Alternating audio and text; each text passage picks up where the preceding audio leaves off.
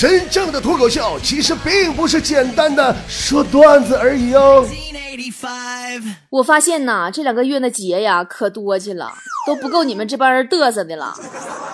母亲节夸夸晒你妈，五二幺夸夸晒你对象，过两天六一还得夸夸晒你小时候，等下个月父亲节再夸夸晒你爸，你们一家啊就在你朋友圈里边圆满集齐了，可以召唤神龙了吧？哎，你说今儿端午节咋没人晒跳河呢？我这个端午小假期呀，我是啥也不想干了，我得把前两天落下那个欢乐颂我全补齐了。欢乐颂现在是真火呀！哎，谁能留言告诉我一下最新更新的一集剧情发展到哪儿了？可急了，跪谢！我现在才看到二十六集。刚才啊，在网上看见一个欢乐颂的段子，说二零一八年上海大旱，所有的人啊都渴死了，只有欢乐颂二十二楼的人活了下来。后来劫后余生，记者采访五位姑娘生存下来的方法，众人欣慰的笑着说：“都是莹莹的功劳啊，我们都是喝她脑子里的水才活下来的。” 好冷的笑话。我觉得更冷的是啊，《欢乐颂》里的王百川，也不知道啊，是人物这台词没给写好啊，还是演员这演技太假了，每次。王百川跟樊胜美真心表白的时候，我都觉得他是个骗子，我都感觉背后有阴谋。据我统计，整部戏里边，王百川台词只有六句。第一句：“小美，我想你，我现在就想见到你。”第二句：“小美，你好美，你真的好美。”第三句：“小美，我错了，你再给我点时间。”第四句：“小美，你别急，我现在马上过来。”第五句，小美，我一定努力让你在上海有个家。第六句，小美，有你真好。你看我看的认真不？这欢乐颂啊，给我爸妈看的都会秀恩爱了。昨天晚上啊，当着我的面我妈呢找空调遥控器，翻了大概两个抽屉找不着，朝我爸喊：“老公啊，我找不到了耶！”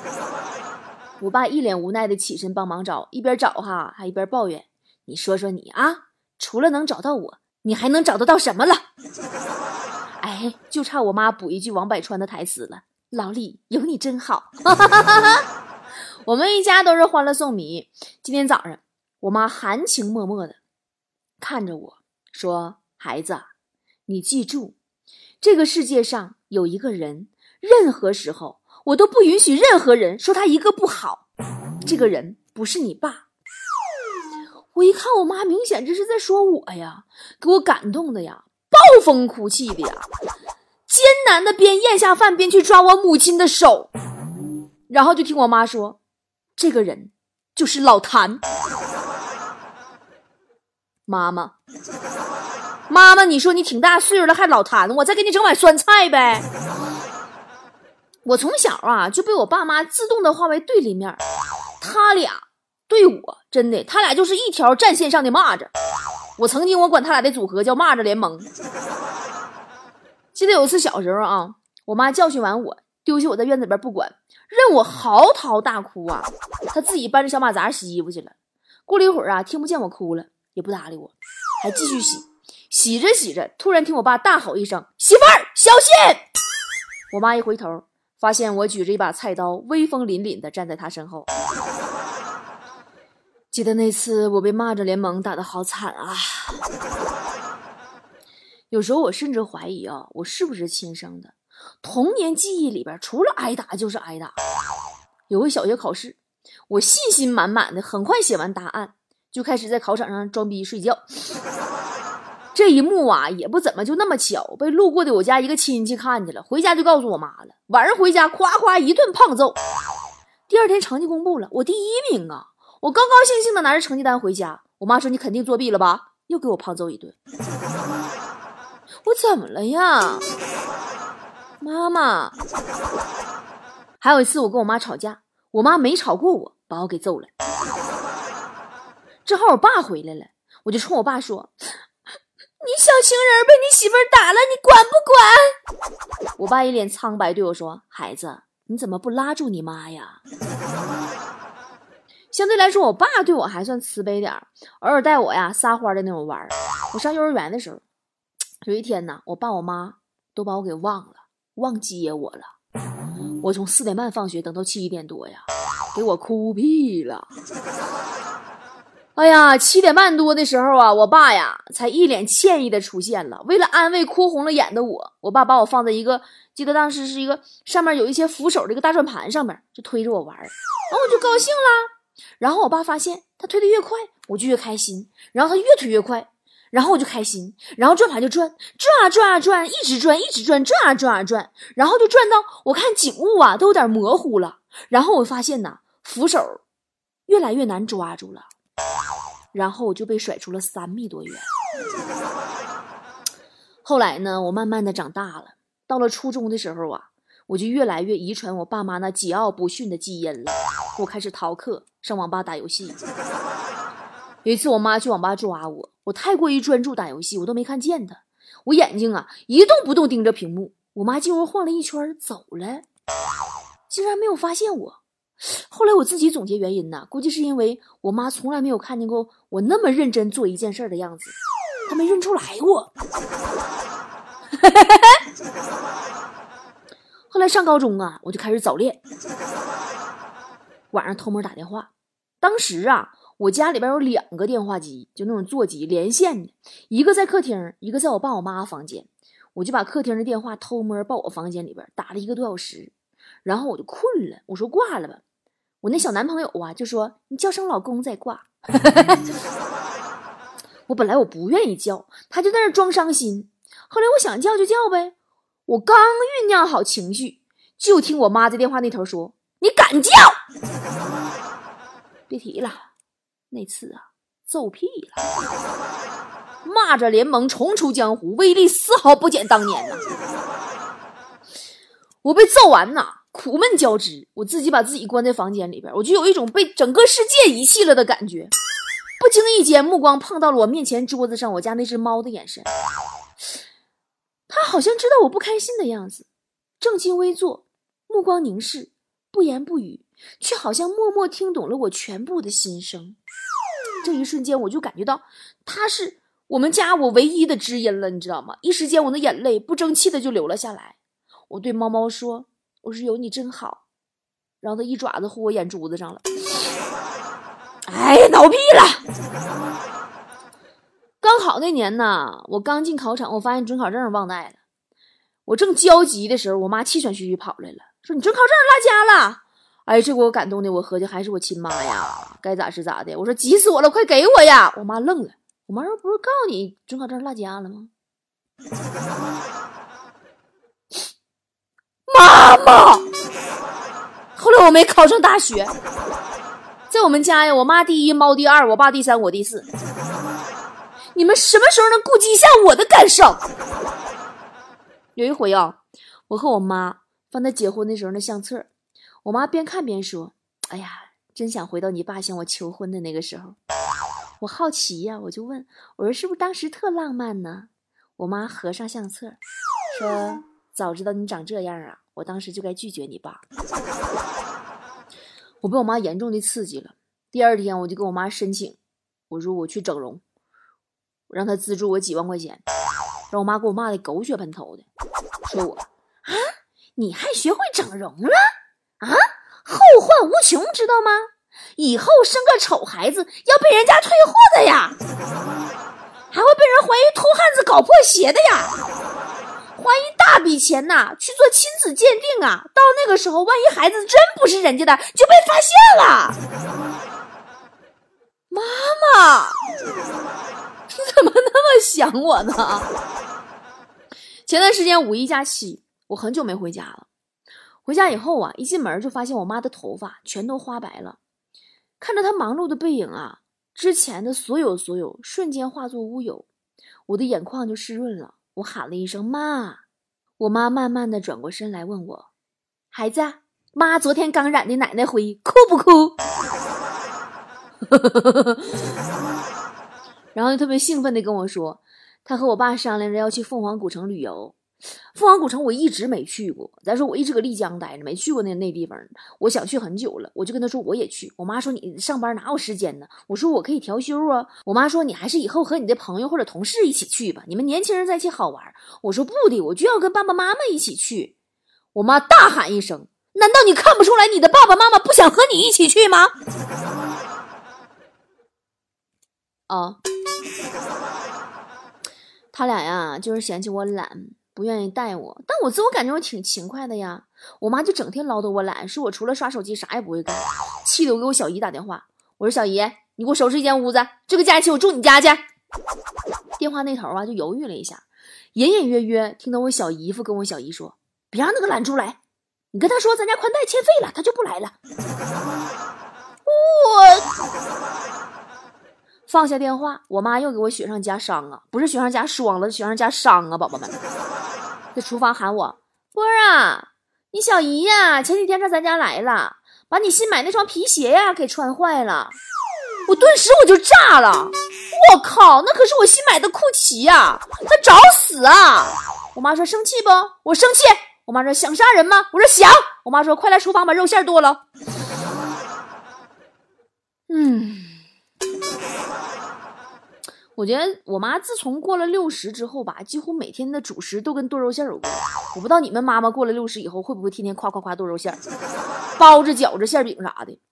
我家我姥爷呀有轻微脑血栓，家里不让多吃肉。我妈呢就是不明面做那些带肉的菜，都是把肉馅剁碎，然后呢多加好多好多菜放里边，做成各种面食。有一次我放假回家，家里边人都不在，我做一桌子饭菜，红烧肉、炖排骨啥的。我姥爷说：“哎呀，你多给我加点肉过来啊！”我特别乖呀，我夹好多给我姥爷。不大会儿我妈回来了，我姥爷一看，赶紧说：“哎呀，你看你给我夹这么多肉干啥？我不吃，我不吃，我不吃！”一边说一边狠呆的往嘴里边送。你们就欺负我有能耐？我妈呀，实在是刻薄。我特别羡慕人家别人家的妈妈，善解人意，疼爱孩子那种。你就比如说强子他妈吧，强子啊，因为长得尖嘴猴腮，总是被我们取笑，说他像猴。这一度呢，让强子抑郁不已。幸好啊，他的妈妈及时来安慰了他。强子妈妈说：“孩子，这人呀，都是猴子进化来的。你现在长成这个样子没关系的，你再等等。”不过，就算强子长成这样啊，都没有耽误坨坨的妈妈。把他当成自己女婿的预备人选。下一幕，昨晚上强子去坨坨家吃饭，坨坨妈表现的极度热情，一直夸自己女儿啊多孝顺、多懂事、多持家，说要是谁娶了他女儿啊，绝对好福气。末了，突然话锋一转，问强子：“今儿的天儿太晚了，你要不你就搁这过夜吧？”要知道那个时候可才晚上七点呢。强子听着耳畔传来的新闻联播片头曲，不禁陷入了沉思。你说坨坨他妈就不知道坨坨喜欢大吨位的男生吗？强子那种尖嘴猴腮怎么能是坨坨的菜呢？坨坨的男朋友最起码得四百斤以上吧？有没有发现啊？很多时候最不了解我们的人，反而是我们的爸爸妈妈。最不考虑我们感受的也是我们的爸爸妈妈，尤其对于女孩子来言啊，爸妈对你的期待是什么？就是一心想让你找一个他们觉得体面的、安稳的工作，然后呢，再因为这份他们眼中的好工作，顺理成章的把自己嫁给一个他们认为的好人家。好像就是在爸爸妈妈眼里，女孩子的工作，它的作用就是为了更方便嫁人的。仔细回想一下啊。当初找工作的时候，爸妈考虑都是什么？说你应该找一个什么工作，从来就不是说你喜欢一个什么样的工作。就好像一份安稳的工作，就是一个女孩子被男人挑选的时候必备的嫁妆。你们有没有那种感觉？就拿咱们工作室最新加入那个黑眼圈来说吧，你们看黑眼圈的吧？咱们前两天发过那个集体照，里面有她，小圆脸小姑娘长得特别可爱。她呀，今年大学刚毕业，到丽江来都没敢告诉爸妈，因为告诉肯定就来不了了。大四实习的时候啊，他跟着严老师的喜剧团队呢做过一阵子实习生。干咱们这行累呀，忙起来没日没夜的。黑眼圈他妈急的呀，就各种打探，问他是不是加入传销组织了。黑眼圈说：“我这还能接电话呢，怎么是传销组织呢？”他妈说：“孩子，你不懂，这是新型传销组织。等你毕业回来，赶紧到家找一份安稳的工作。”黑眼圈说：“我是在做着我喜欢的事儿，这是我的梦想。”他妈说：“屁梦想！你们这群人一天没扔掉，是脑瓜有病。”你会发现啊，我们追逐的梦想，在父母看来一分钱都不值；我们想做的、喜欢的事儿，在父母看来就是病得不轻。父母总是要我们安稳，可是咱说，在这个高速发展的社会，又有哪个行业是永远的安稳呢？说心里话，我以前工作那可是相当安稳、相当体面了，辽宁广播电视台啊，省委宣传部直属啊。可现在你再看，打老虎以后，人事动荡，再加上这几年啊，传统媒体被边缘化了，哪还安稳啦？再说，就算我们喜欢的工作完全不安稳，充满了风险和动荡，我们就没有选择不安稳的权利吗？还有我们工作室的美女编辑思思，来丽江也是瞒着爸妈的，在她爸妈眼里，所有不利于嫁人的工作都是假工作。思思说啊，前几年她爸妈给安排一场相亲。男方呀，没身材，没长相，没涵养，没素质，经济基础又差，竟然还嫌弃他是做新媒体工作的，说一天到晚各处跑，太不稳定了。天哪！我跟你说，我今天特地在公众号发了思思的照片啊，明晃晃一个大美女啊，就这样被赤裸裸的嫌弃了。而在思思的家族里呢，她有一个表姐，从小就不爱读书，专注于打扮和谈恋爱，今年刚刚嫁了富二代。整个家族都为他点赞，据说他们家族的微信群里啊都被赞的都炸掉了。这件事的连带后果就是呢，思思的爸妈更加觉得思思这种不稳定、不利于嫁人的工作，让自己呀在亲戚面前抬不起头来。可父母明明是我们最亲近的人呀，我们却不能在他们的面前做最真实的自己呢？我们想要的，他们不理解也不接受，也从来不管我们到底想要什么。他们总是把上个世纪的价值观强加给我们，他们认为只有嫁个好男人才是成功，才是幸福。可我也听过一句老话啊，叫“谁有不如自己有”呀。为什么要指着男人养活，一辈子看着人的下巴颏过日子呢？有些女的呢，她喜欢相夫教子；有些女的就喜欢在职场打拼呀。每个人选择的人生不同而已嘛。做这期节目之前啊，我采访了不下二十个女孩，发现竟然大家的父母都是这么想的：女孩子家关键就是嫁得好，女生不要追求什么鬼事业，找份好工作稳定就行。那什么是好工作呢？父母所谓的好工作，当然就是方便嫁人的工作啦，钱多事少离家近呀，什么公务员啊，要下班早啊，老师啊，有寒暑假呀，方便照顾孩子呀。我也不止有一次的听到有人跟我说说女生啊，你太优秀太强大是缺点要改呀，要不然没人敢要啊。我也觉得我们家旺财挺有胆量的，真的，我觉得好像这样说，是仿佛是一个女人有没有价值唯一的判断标准，就是她有没有男人要。记得蔡康永在《奇葩说》上说了一段话，特别的扎心，说爸爸妈妈对小孩来讲最珍贵的是什么？是给他一个理想的环境，让他变成自己。而不是变成我们想要他变成的人。代沟这个东西真的是有的。如今呢，我也有自己的孩子。对于我的女儿，我想我会努力给她我能给的一切，教给她如何生存在这个世界上的技能。她的人生曲线呢，就由她自己来描画吧。因为孩子呀，说白了，是那个等我们不在这个世界上以后，还会活很久的人。我们需要做的就是教给他如何在没有我们的日子里还能面对这个复杂的世界，而不是临死之前把他托付给另外一个男人。希望中国的爸爸妈妈们能够真正理解这段话。湖水是你的眼神，风向满天星辰，心情是一个传说，亘古不变的等候。成长是一扇树叶的门，童年有一群心爱的人，春天是一段路程，沧海桑田的拥有，那些我爱的人，那些历史的风，那些永远的誓言，一遍一遍。那些爱我的人，那些沉淀的泪，那些永远的誓言，一遍一遍。湖水是你的眼神，梦想满天星辰，心情是一个传说，亘古不变的等候。成长是一扇树叶的门，童年有一群组成，沧海桑田的拥有。